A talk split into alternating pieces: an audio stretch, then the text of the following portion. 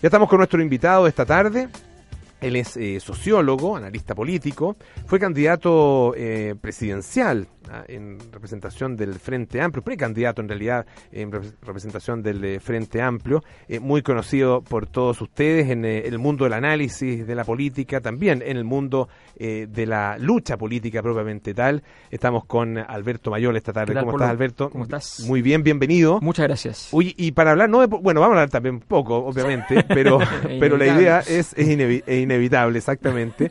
Eh, la idea es hablar acerca de, de esta, este debut tuyo en la ópera, que en realidad es un debut más o menos a media, ah, eh, porque ya tenías experiencias anteriores eh, como guionista. eh, Libretista, de- para Libretista, sí, libretista sí, lo correcto, ¿no claro, es cierto? claro. Libretista es lo correcto. Sí. De eh, El Cristo de Elqui Sí. ah, eh, que es una adaptación de, de varios de varias cosas, ¿no es cierto? El Cristo de Elqui, pero también de la obra de eh, Nan Rivera Letelier. Claro, de, de dos libros en particular, pero igual ocupamos varios va- va- eh, varios elementos de su, de su visión del norte, además, eh, que de otras obras, pero en general del El arte de la resurrección, que es sobre Cristo de Elqui, un gran libro de, de, de Hernán Rivera, y eh, de La Reina Isabel Cantada Rancheras, que bueno, que ya es un clásico mundial. ¿Por qué, ¿Por qué te interesaste en, en- en- Porque hay gente que tiene eh, inquietudes creativas Mm. y se va por un millón, puede dibujar, puede pintar, puede escribir Sí. poesía, puede escribir novela, etcétera, etcétera. Pero ópera es bastante más infrecuente. ¿Por qué te fuiste por ese lado? ¿Por qué, por qué este, por qué A ver, a, mí- a me gusta la escribir. atracción por la A ópera? mí me gusta escribir y me gusta mucho la ópera, pero lo, lo que más me gusta es escribir. Entonces, y, y escribo de todo un poco. He trabajado en, eh, varias veces en, en escrituras de distinto tipo de, de estilo. He sido escritor fantasma, o sea, eh, hay varios libros que... ¿Escritor fantasma de novela o de...? de todo un poco, he Ah, hecho de todo. Eh, o a veces son de correcciones, porque a veces también eh, el escritor fantasma va desde que haces un libro completo hasta que en realidad alguien que iba en la mitad de un libro y no pudo seguir se le desordenó, qué sé yo, que pasa mucho. El final es mucho más difícil que el comienzo, digamos, entonces ayudas un poco a terminarlo. O sea, eh, eh, diversas asesorías en escritura, digamos. Y siempre me fijo cómo se escribe todo. Yo cuando iba a la ópera, que siempre iba con, eh, en, en mi época que era funcionario bancario, tenía plata para ir, entonces iba, tenía el abono completo y qué sé yo. Iba y siempre me fijaba en los libretos y decía que entretenidos son los libretos y trataba de entenderlos porque son particulares, no son muy normales. Entonces trataba de pensar cómo se hacía un libreto y siempre tuve esa inquietud. Hasta que conocí, nos pusimos a trabajar, de hecho, juntos con Miguel Farías, que es el compositor, pero con él partimos haciendo investigaciones. O sea, partimos, él se sumó a mi equipo de investigación en la Universidad de Santiago, empezamos a hacer distintos tipos de investigaciones y de repente surgió que él necesitaba un encargo para Europa, para, un, para una, pequeño, una pieza de ópera chiquitita. Entonces yo le di una idea, le gustó la idea, me dijo, sabes que en realidad yo no puedo escribir esa idea, escríbela tú. Se la escribí y empezamos a trabajar juntos. Esto debe haber sido hace 5 o 6 años. Eh, y de repente empezaron a aparecer varios proyectos. Tuvimos un trabajo creativo conjunto muy, muy potente. Eh, y de repente aparece esta, esta idea, que, que en principio era de, de- de hacer algo con la narrativa de Rivera Letelier, una idea de Miguel. Eh, y empezamos a, a trabajar, empezamos a ver qué textos, qué sé yo.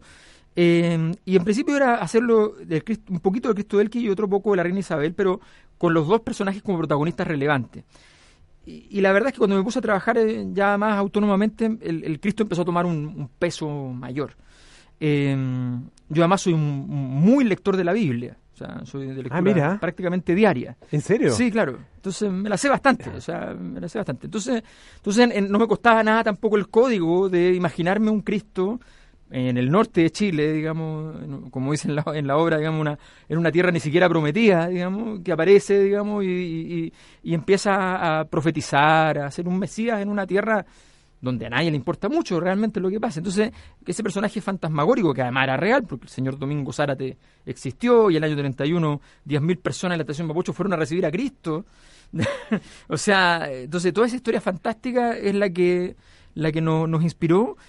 Pero bueno, nosotros no pensábamos que esto fuera posible. Montarlo ya era un desafío, pero que esto llegara al municipal. El municipal, mm, probablemente mucha gente no lo sabe, pero en América Latina de los teatros de ópera es de los más respetados. Todos hablamos del Colón, hablamos, pero la verdad es que el municipal a nivel mundial es un teatro muy importante. Entonces, la verdad es que nos parecía prácticamente imposible, pero tocamos la puerta hace varios años atrás y empezamos un largo periplo que redundó en que finalmente se hizo. Ese eh, va- iba a ser estrenado en el, eh, en el Teatro Municipal. Sí. eh, Claro, se hizo, se hizo, la- Sí. se hizo en el municipal. ¿Ya? Ahora, cuando una obra queda hecha, lo bueno de la ópera, la, la ópera es cara de montar, muy cara. y tiene el, el, problema de que normalmente no tienen registro audiovisual, por tanto se extingue en el momento en que termina la obra. En el caso nuestro, felizmente, en todo caso, el, penúltimo día se, hizo el, se hizo un registro y, se transmitió por, por streaming eh, con muchísimo éxito y además va a estar disponible pronto en una plataforma a nivel mundial en la versión gratuita de, esa plataforma, así que va a tener una difusión bastante más, más grande. Pero, pero en general eh, tiene cerrado la ópera. Cuando ya está hecha la ventaja, entonces que si tú la quieres montar de nuevo, prácticamente lo único que tienes que preocuparte, bueno, es obviamente de, lograr que todas las cosas queden montadas y qué sé yo, y los cantantes, todo eso, pero lo más, eso, eso, es un tremendo paso para que efectivamente pueda ahora itinerar, andar por Chile y ojalá por fuera del país también. Alberto, estamos conversando con Alberto Mayol. Eh, ¿Cómo, cómo se, se conjugan em, en ti eh, estos, estos intereses? Eh, porque, claro, está, tu interés y tu, y, tu, y tu inserción en el mundo de la política y mm. en el mundo del análisis eh, político y análisis de, la actualidad y de nuestra sociedad, es mucho más, más que la actualidad. Eh, y eso combinado con esto otro, ¿qué, es lo que los conecta? A ver, yo creo que el, en primer lugar creo que hay una, una familiaridad enorme entre las distintas versiones del desarrollo de la cultura y que uno de repente con, con, la especialización burocratizada uno se olvida de esas cosas. O sea, eh, mira, te pongo un ejemplo. En la, en la física teórica hay, una, eh, hay un concepto que se usa, que es una metodología de trabajo, que se llama las narrativas consistentes. Las narrativas consistentes significa una cosa muy sencilla, y es que el, el tipo que trabaja a nivel cosmológico tiene cuatro datos, donde debería tener 200.000. Lo demás tiene que imaginárselo. Lo mismo que el tipo que hace teorías paleontológicas sobre los dinosaurios. Tiene un espécimen, la mayor parte de los dinosaurios que nosotros vemos clasificados, es uno que el que lograron armar. Claro. Y a partir de veces ni siquiera completo. Y a veces y hay que sacar toda una conclusión del, del, de si la sangre es caliente, tibia o fría, toda clase de cosas. Bueno, en realidad la, el trabajo de la imaginación, el trabajo de, del desarrollo cultural en la ciencia, en la, en la, investigación cultural o directamente ya en el arte, es una cosa que debería estar más, familiarizado. Para mí no es algo que sea muy distinto salvo los, protocolos, los protocolos de rigor, los protocolos de exigencia, ese tipo de cosas. Entonces la verdad es que eh, no, lo veo tan, tan lejano. Para mí ha sido una experiencia, por ejemplo, hoy día yo estaba en una reunión porque estoy trabajando con una artista visual para una muestra internacional para su obra y donde efectivamente eh, el, el trabajo creativo, conceptual, de, reconceptualizar cosas es valioso, entonces me, me, convocó para conversar básicamente y empezar a, aportar ideas en aquello. Eh, entonces yo creo que son cosas que no, deberíamos estar más acostumbrados a que puedan tocarse. Por de pronto, yo claro, soy conocido por el tema de análisis político fundamentalmente. Mis grandes áreas de investigación son en lo que se denomina genéricamente sociología de la cultura. Ese, esa es mi área de investigación. No soy conocido por eso. Eso es lo que más tiempo le he dedicado en mi vida. Eh, la sociología, yo estudié estética, la sociología, hice clases de sociología del arte muchos años. Eh, es, una, es un tema que a mí me interesa. Soy uno, la con la universidad, eh, a través de la universidad soy asesor del Liceo Experimental Artístico de, la calle Mapocho. o sea, para mí eso es una cosa que, que es parte de, de mi vida en ese sentido y, por lo mismo está, o sea, a, través de eso eh, se conectan eh, todas, todas las expresiones o muchísimas expresiones. Muchísimas expresiones y de hecho, y de hecho es algo que para mí es súper determinante. Por ejemplo, yo muchas veces, eh, a mí me insisten mucho en la universidad porque hoy día lo que vale más para hacer carrera académica son eh, los papers, las publicaciones, qué sé yo, ese tipo. A mí me gustan los libros. Me gustan los libros porque los libros uno puede escribir bien, porque uno puede desarrollar estilo. los papers están hechos para que tú no desarrolles estilo. son, muy, son muy estandarizados. Son muy estandarizados. Entonces a mí, yo detesto los papers, me basan en un paper y yo sufro porque de verdad no me interesa, no me parece que sea que, que no me parece que escribir feo sea un valor. entonces, entonces a mí me gusta que efectivamente tengamos esa, esa, esa delicadeza muchas veces.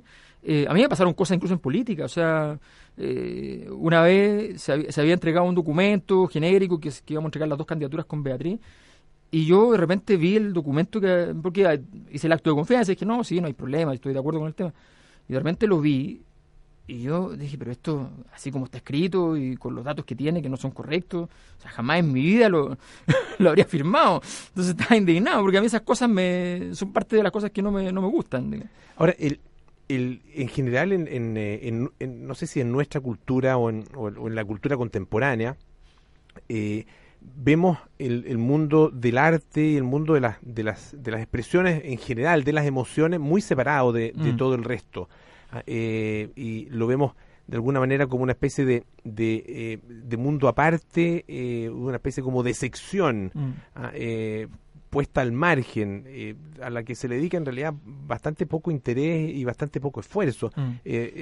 yo lo veo eso expresado mucho en los medios de comunicación donde claro, la cultura y el arte tienen su pequeño espacio, pero completamente desvinculado. Y uno y, yo creo que eso que perjudica mucho la comprensión del propio de, la, de las propias manifestaciones artísticas. Y, del, y del mundo, o sea, al final mira, al final el entender, o sea, entender el espíritu de una época ¿Qué lo, vas a lograr realmente a partir, no sé, de un paper que leíste sobre el del año 74?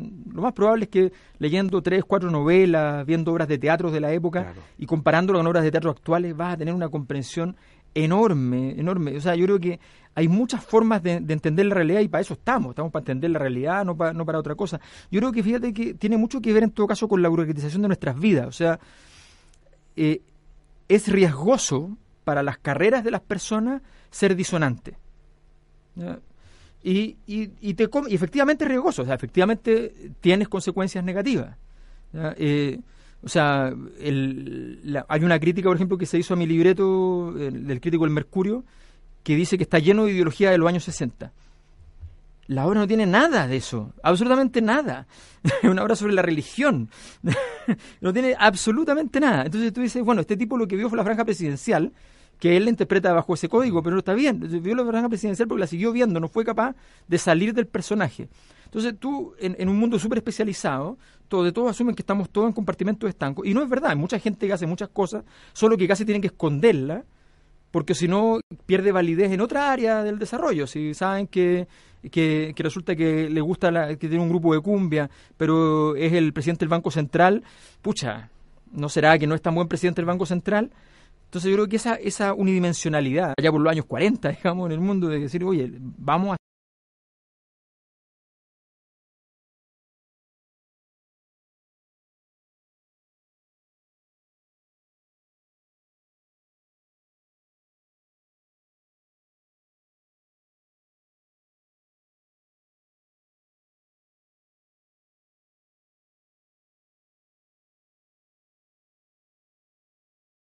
compositor, Miguel Faría, eh, yo tenía un equipo de ocho personas, de los cuales dos eran artistas, un artista visual y el compositor. Y esos artistas se les se les capacitaba también en otras áreas, no era para que trabajaran solo temas culturales. Ellos aprendieron a hacer etnografía, una, la, artista visual viajó a hacer etnografía en distintas partes de Chile, o sea, y, aprovechamos, y a los antropólogos que no les enseñan mucho estadística, nosotros les enseñábamos estadística en el centro y los metíamos estadística, y viceversa a los sociólogos que no sabían hacer etnografía, los mandábamos y les enseñábamos a hacerlo, o sea, creo que todos ese, esos procesos nos ayudan mucho, y muchas veces decimos, oye, qué fantástico lo que hacen en no sé dónde, y son cosas más o menos sencillas, que es tomar un riesgo. A veces funciona mal, Claro, naturalmente cuando haces algo que es un poquito menos estándar, a veces funciona mal. Pero la mayor parte de las veces, eh, sencillamente, es como salir jugando en el fútbol, ahora que hay mundial. Cuando sale mal es horrible, te hacen un gol espantoso y todos te critican. Claro, pero, cuando sale bien. Pero, pero claro, pero cuando, sale, bien. el, la historia. Y, el, y, el, mm. equipo pasa a ser relevante. Ah. Pero eh, una vez que te equivoques, bueno, no pasa nada. Alberto, estamos conversando con el sociólogo Alberto Mayor a propósito de la ópera El Cristo de Elqui. Eh, mencionabas el tema de la religión. ¿En, qué sentido te interesa el fenómeno religioso? Bueno, yo soy un fanático de las religiones. O sea, dentro de mi tema del estudio de las culturas, qué sé yo, a mí me, fascina el tema religioso. Pero, eh, no eres hombre de fe, como se no, dice. No, no, no, no, pero, ah. pero yo creo que toda, o sea, cuando uno vive en un país católico, uno es católico aunque no profese la fe. las culturas son mucho más densas y uno tiene esos criterios. O sea, eh, si uno mira, nosotros entendemos el Padrino. Lo entendemos, lo sentimos, porque es una obra, como narrativa o como película, que efectivamente tiene que ver con el catolicismo. En, el catolicismo es posible eso. Eh, y esas cosas no son posibles en, qué sé yo, en el metodismo. Entonces, eh, nosotros la sentimos, a otros les puede parecer llamativo. en otras culturas. Entonces, creo que nosotros tenemos esa, esa raíz pero, me interesan todas, a mí me parece formidable, por ejemplo, el Vaticano, una cosa que me interesa muchísimo, yo soy sé bastante del Vaticano, bastante más de lo normal para los intereses que, pero me gusta, me interesa, me parece formidable su forma de hacer política, em, pero me interesan también las religiones, o sea, investigar lo que significaron las religiones orientales en su momento. Entonces, a mí me gusta mucho el tema, el tema religioso, porque además los grandes sociólogos dicen, mira, eh, los líderes religiosos, los líderes intelectuales, los líderes políticos, son la misma cosa. O sea, simplemente son lo mismo. Son escuelas, podríamos decir, hay un tipo que dice, son, son todos escuelas filosóficas. Eh, y me parece que la perspectiva que le dan las religiones al mundo es una perspectiva muy muy potente, muy interesante. Oye, em, finalmente el, el, Cristo del Elqui entonces se, ya, ya, tuvo su... Sí, tuvo las cinco funciones de la temporada. Su este temporada, pero eh, tú decías va, va a estar disponible a través de streaming, o sea, a través de... Claro, va a haber una plataforma, vamos a comunicarla en el momento porque estamos esperando que ya esté, que esté disponible para poder comunicarlo. Y va a estar por una plataforma a nivel internacional que una de las más, una especie de Netflix de, de la música clásica. Y eh, que además es muy recomendable para tenerla, de todas maneras. Eh, y además eh, estamos ahora empezando el proceso de conversaciones, ya hemos tenido, por mi lado, me han llegado varias consultas, que yo tengo que derivarlas ahora al teatro, de, porque el teatro es el que propietario de la obra, digamos, que de las visitas a distintos lugares de Chile y también a la posibilidad de salir fuera, fuera de Chile. Ahora esto se planifica con tiempo, o sea, estas cosas, nosotros este proyecto lo partimos hace cuatro años y, y, eso es una ópera hecha bastante rápido normalmente es más. Alberto, muchísimas gracias por estar esta tarde con nosotros. Bueno, muchas gracias. Muy bien. Alberto Mayol, a propósito de la ópera El Cristo de Elqui. Ya vamos a, contarles entonces cuando esté eh, absolutamente disponible para que la puedan volver a ver.